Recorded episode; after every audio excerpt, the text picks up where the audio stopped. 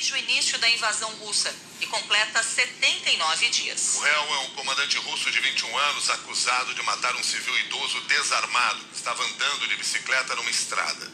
Ele está sob custódia e pode pegar prisão perpétua. Ontem, a ONU aprovou a abertura de uma investigação sobre as ações das tropas russas no conflito. O Conselho de Direitos Humanos das Nações Unidas vai apurar violações cometidas pelo exército russo no campo de batalha. A decisão contou com o voto favorável do Brasil. Os líderes do G7 estão reunidos para discutir o impasse em torno do escoamento de grãos e produtos da Ucrânia. O ministro das Relações Exteriores da Ucrânia, Dmitry Kuleba, vai para a Alemanha participar do encontro. 6 horas 5 minutos. O presidente Jair Bolsonaro afirmou que o ministro Edson Fachin foi descortês com as Forças Armadas ao dizer que não vai aceitar intervenção militar no processo de realização das eleições. O presidente do Tribunal Superior Eleitoral afirmou que quem trata de eleições são as forças desarmadas. A declaração foi feita durante visita do ministro à sala onde especialistas em tecnologia da informação, policiais federais e representantes de universidades fazem a segunda rodada de testes de segurança das urnas eletrônicas. Faquim estava acompanhado dos outros seis ministros do TSE, incluindo Alexandre de Moraes, que vai comandar o tribunal durante as eleições. Ao fazer referência à participação das Forças Armadas na Comissão de Transparência Eleitoral, criada pelo próprio TSE, Edson Fachin disse que os militares não podem interferir nas eleições. A contribuição que se pode fazer é uma contribuição de acompanhamento do processo eleitoral. Quem trata de eleições são forças desarmadas. E, portanto, as eleições dizem respeito à população civil que, de maneira livre e consciente, escolhe seus representantes. Logo, diálogo, sim, como disse, colaboração, sim, como eu disse. Mas na justiça eleitoral, quem dá a palavra final é a justiça eleitoral. E assim será durante a minha presidência e estou seguro que isso prosseguirá na gestão também do ministro Alexandre de Moraes. A justiça eleitoral está aberta a ouvir, mas jamais estará aberta a se dobrar a quem quer que seja tomar as rédeas do processo eleitoral. O ministro Edson Fachin reiterou que, em outubro, o país terá eleições limpas, com paz e segurança. O presidente do TSE afirmou que quem põe em dúvida o processo eleitoral não confia na democracia. Ninguém e nada interferirá na justiça eleitoral.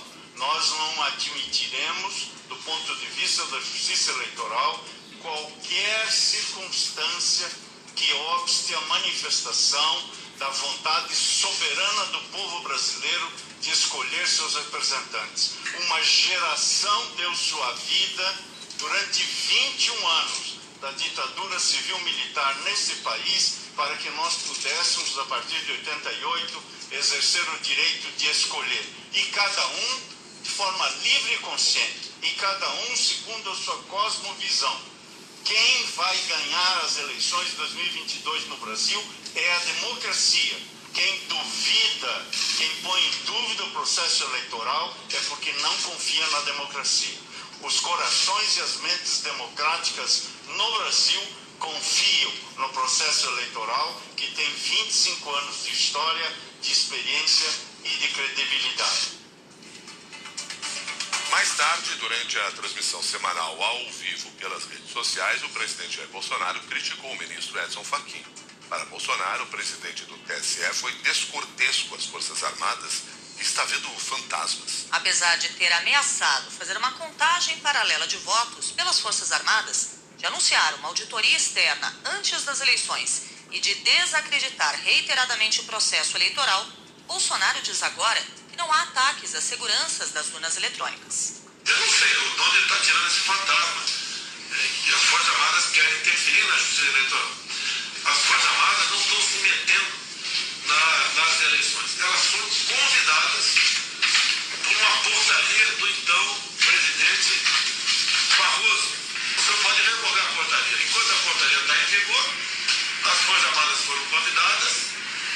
chefe supremo das Forças Armadas, determinei que prossigo nessa missão.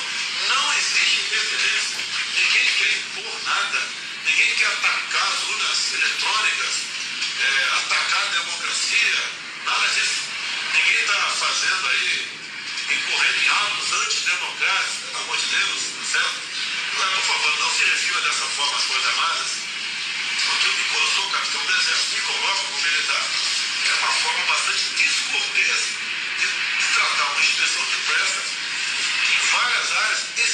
serviço ao Brasil.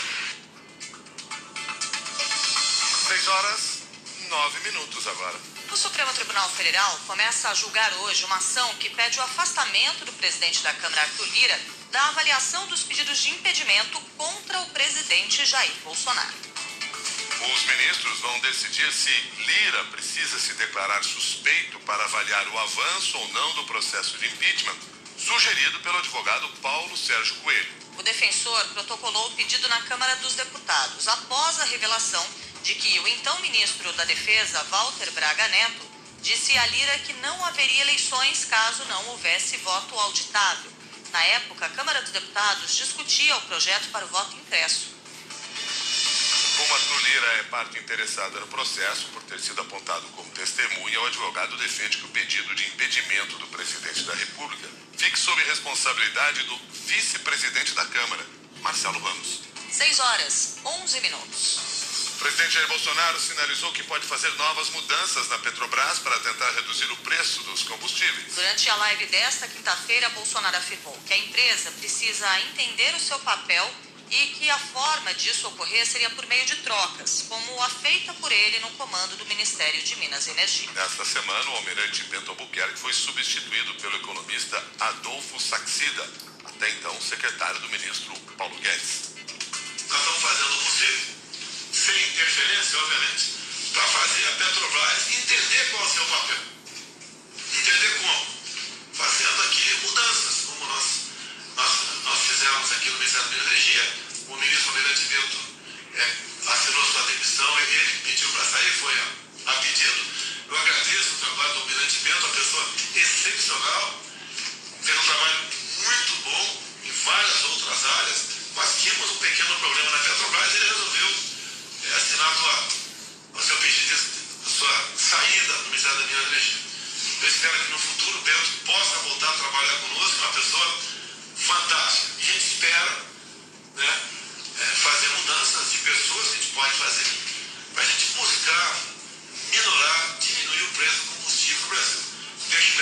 Está previsto em lei, no caso da Petrobras, que ela tem que ter o seu papel social no tocante a preço de combustível. Como havia anunciado, o novo comandante da pasta de Minas e Energia, Adolfo Saxida, entregou ao ministro Paulo Guedes o pedido para iniciar os estudos de privatização da Petrobras e da Pré-Sal e Petróleo. Os dois falavam com a imprensa quando os sindicalistas que fazem o protesto na porta do Ministério da Economia interromperam a entrevista. Nós respeitamos os vencedores de eleições. Mas não, quando alguém. Eu não quero falar de quem roubou a Petrobras, assaltou a Petrobras, durante anos roubaram, foram condenados. Eu não quero falar isso. Eu quero simplesmente receber, como um programa de governo que teve 60 milhões de votos, receber aqui um pedido do novo ministro de Minas e Energia e encaminhar o processo. Obrigado. Nós vamos devolver ao povo brasileiro o que é deles. Até agora, as privatizações de grandes estatais prometidas pelo ministro Paulo Guedes não saíram do papel. Na lista estavam, por exemplo, os Correios, o Porto de Santos, a Eletrobras e a própria Petrobras. O presidente do Senado, Rodrigo Pacheco, diz que o momento é inoportuno para discutir a privatização da Petrobras e não vê como o tema possa avançar agora no Congresso. Não considero que esteja no radar ou na mesa de discussão desse momento a privatização da empresa, porque o momento é muito ruim para isso. Essa é uma medida que pode ser estudada o quanto for necessário, mas não é uma medida rápida de ser tomada. Isso vai demandar muito diálogo, participação da sociedade civil, participação de todas as instâncias, porque a Petrobras é um ativo nacional. Agora são 6 e 14. O Supremo Tribunal Federal decidiu por unanimidade que servidores públicos conhecidos como pais solos têm direito à licença de seis meses para ficar com filhos.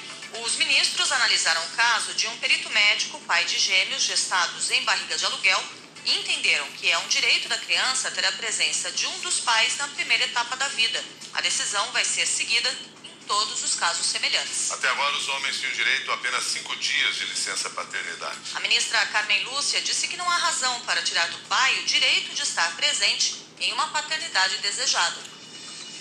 Não queremos adultos que se tornam pais ou mães de nome no registro, que dão presente, mas que não dão presença. Queremos pais e mães, seres humanos, inteiramente comprometidos com os outros seres humanos para uma transformação dessa sociedade e aí sim teremos uma igualdade, aí incluída a igualdade de gênero, na sua extensão e na sua compreensão total. 6 e 15.